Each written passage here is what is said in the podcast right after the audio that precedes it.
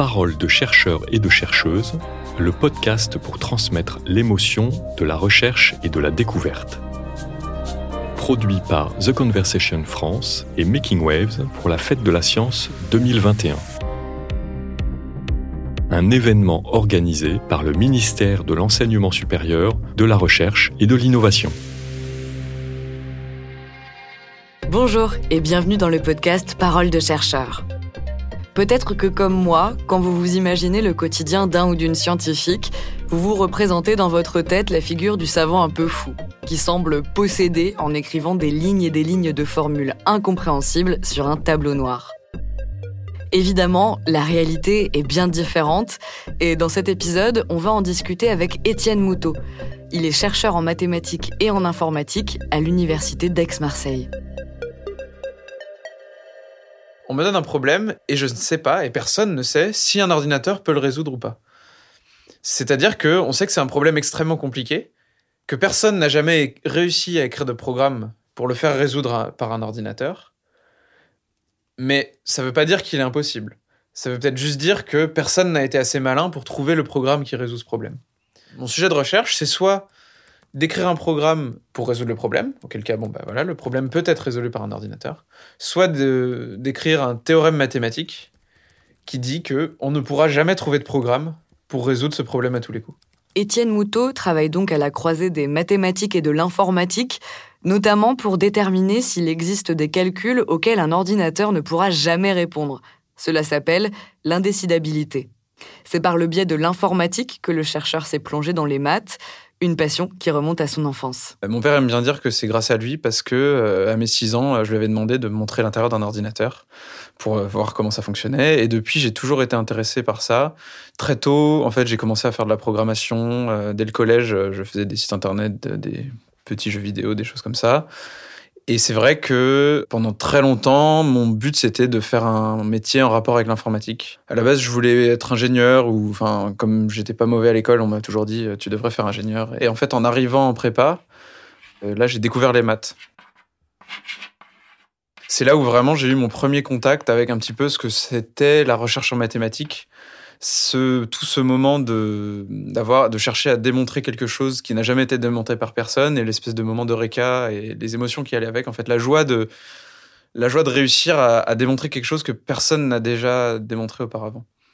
Moi, je, suis de nature très optimiste et donc je, j'ai tendance à penser que c'est gagné, j'ai résolu mon problème, alors qu'en fait, pas du tout. Quand j'étais en thèse en Finlande avec mon directeur de thèse, je suis sur mon cahier et j'ai l'impression que j'ai résolu une conjecture, un, problème euh, ouvert depuis 20 ans. Donc euh, un problème très difficile. J'ai beau relire mes notes, euh, je vois pas d'erreur, donc je suis hyper content, mais un peu sur la réserve parce que c'est un problème ouvert depuis 20 ans. C'est-à-dire que ça fait 20 ans que des gens essayent de le résoudre, et là j'ai l'impression, sous mes yeux, d'avoir la réponse. Donc je vais voir mon directeur de thèse, et au bout de 20 secondes d'explication, il m'interrompt et il me dit enfin, il m'explique gentiment que euh, j'ai pas compris la définition. Et effectivement, j'avais pas compris la définition, donc ça faisait deux jours que je travaillais sur quelque chose que j'avais pas compris, et donc je, faisais n'importe quoi. Et ça, c'est quelque chose qui, en fait, quand j'étais en thèse avec lui, arrivait euh, trois fois par semaine. C'est quelque chose euh, qui, moi, m'arrive tout le temps d'avoir un faux espoir pour me rendre compte cinq minutes plus tard que, en fait, non. Et en fait, c'est au bout de cette alternance que des fois, finalement, un de mes faux espoirs s'avère être en fait euh, vraiment une bonne réponse. Comme beaucoup de scientifiques, Étienne Moutot expérimente au quotidien des ascenseurs émotionnels, entre l'excitation intense d'être sur la bonne piste et la déception d'un résultat incorrect. C'est la raison pour laquelle je me lève tous les jours, c'est vraiment les émotions. Parce que comme je suis dans un domaine de recherche extrêmement fondamental, où ce que je fais tous les jours n'a aucune application a priori, en tout cas on ne connaît aucune application de, ce que je fais. Le résultat de mes recherches en soi, c'est pas vraiment une motivation. Ce qui va moi me motiver, ça va vraiment être déjà la curiosité de, savoir des choses, ce qui est vrai, ce qui est faux. Mais surtout, ça va être les émotions que je ressens quand euh, je découvre quelque chose, quand euh, mon stagiaire a, réussi à faire euh, une très bonne, une très bonne démonstration, quand mon exposé va être apprécié par des collègues, ou alors quand j'ai réussi à comprendre un article que j'arrivais pas à comprendre pendant des mois et que finalement j'arrive à le comprendre. Tout ça, c'est des émotions positives, euh, c'est des moments de satisfaction énormes et qui sont en fait plus j'y réfléchis, plus ça prend une place importante en fait. Euh, c'est vrai que je suis un peu arrivé là finalement par hasard, juste parce que j'ai suivi un chemin et pendant tout mon chemin, je me suis dit bon bah ça me déplaît pas, je vais continuer sans trop me poser la question de pourquoi ça me plaît. Et maintenant que je suis arrivé là, je pense vraiment que la réponse c'est les émotions et toute la satisfaction que ça apporte quand ça marche bien quoi. Après, euh, il y a quand même les contreparties, des fois la, bah, la déception quand quelque chose marche pas ou qu'on se rend compte que ça fait des semaines qu'on travaille sur euh, quelque chose de faux, ça arrive. Des fois, il y a simplement l'attente ou l'ennui. Euh, il y a des moments où il se passe rien. Le doute aussi, quand justement quand ça fonctionne pas pendant des mois, des fois on, doute énormément et c'est un métier où, on se remet en question énormément. Est-ce que ce que je fais est bien? Est-ce que j'ai ma place ici? Est-ce que je suis Est-ce que je devrais pas aller faire autre chose? Le stress, des fois, euh, il y, a des moments où il faut faire quelque chose avant une certaine date et on peut être très stressé. L'énervement, euh, quelquefois, ça arrive euh, qu'on soit énervé contre soi-même, c'est le plus courant, des fois contre des collègues. Pour l'instant, je parle beaucoup de moi, de mes émotions, mais il y a quand même quelque chose en recherche que souvent on se rend pas compte à l'extérieur, c'est à quel point c'est un métier à plusieurs et social. Et toutes ces émotions, en fait, c'est aussi des émotions qu'on partage et qu'en fait, on ressent rarement une émotion tout seul dans son coin.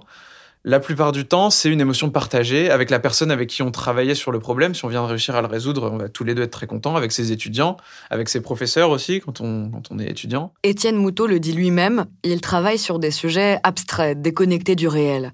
Je me suis alors demandé de quelle manière les maths pouvaient se traduire en émotion. De l'extérieur, les maths, ça peut paraître quelque chose d'extrêmement abstrait et très très euh, complexe. Et surtout, le langage des maths fait peur au premier regard, on n'a pas forcément envie de s'y intéresser, on n'a pas envie d'aller regarder la signification en fait des équations, des nombres, des lettres et, des, choses très compliquées qui peuvent apparaître dans les maths. Mais c'est comme beaucoup de choses en fait quand on s'intéresse à ce qu'il y a en dessous. Il y a beaucoup d'émotions et beaucoup de un énorme sens artistique en fait dans les maths et presque poétique et c'est quelque chose qui transparaît très peu pour euh, disons euh, les non mathématiciens. Mais quand on parle à des mathématiciens, c'est quelque chose qui ressort tout le temps. La beauté des mathématiques. Il y a énormément de vocabulaire en commun. On va très souvent parler d'un beau théorème, d'un théorème euh, élégant, d'un résultat magnifique. Et c'est vrai qu'il y a vraiment une sorte de poésie dans les mathématiques. Mais encore une fois, ça demande de comprendre le langage. C'est comme une poésie dans, un, dans une langue étrangère, on va pas forcément en profiter, on va pas comprendre le contenu du poème. C'est un peu pareil, euh, les maths, dans ce sens où c'est un langage différent. Mais il y a une certaine beauté derrière qui est pour moi lié à l'abstraction. Euh, vraiment, les, maths s'intéressent à l'essence même de la logique, en fait. Les, mathématiques, c'est un langage qui parle pas vraiment directement d'émotions, qui parle pas de. Il parle de choses qui sont pas concrètes, mais ça parle de choses logiques, ça parle de raisonnement, ça parle de, choses qui sont certes abstraites, mais qui peuvent tout à fait donner lieu à des émotions une fois qu'on a maîtrisé le langage. Ce que décrit là Étienne Moutot, c'est l'aspect créatif dans la recherche fondamentale en mathématiques. Et qui dit création dit forcément émotion. Toutes ces émotions vont apparaître justement quand cette créativité apparaît. C'est-à-dire que pour moi, il peut pas vraiment y avoir d'émotion avec des maths scolaires et de l'apprentissage par cœur de table de multiplication, par exemple. Il y a aucune surprise, il y a aucun, aucune créativité. Alors que, à l'inverse, quand on va soudainement avoir une idée sortie de nulle part, en fait, euh, et qui va nous résoudre un problème sur lequel on travaillait depuis des mois, là, ça va nous provoquer une émotion très forte. Ou pareil, quand on va lire le travail de quelqu'un d'autre et qu'on va se rendre compte de l'idée géniale qui est cachée derrière et de toute la subtilité d'un argument et à quel point cet argument permet, par exemple, de, de s'attaquer à d'autres problèmes à l'avenir ou des choses comme ça. Au moment où on se rend compte de toute la créativité d'une idée, que ce soit la sienne ou celle d'une autre, où on va effectivement, en tout cas moi, euh, où je vais avoir euh, vraiment euh, des émotions très fortes. À l'inverse, lorsque le chercheur réalise une mauvaise démonstration, c'est pour lui comme s'il était un peintre devant une de ses toiles ratées. Mais c'est ce qui lui plaît dans cette discipline. Un résultat mathématique est soit vrai, soit faux. Il n'y a pas de place pour l'interprétation subjective une fois l'étape créative de la recherche passée.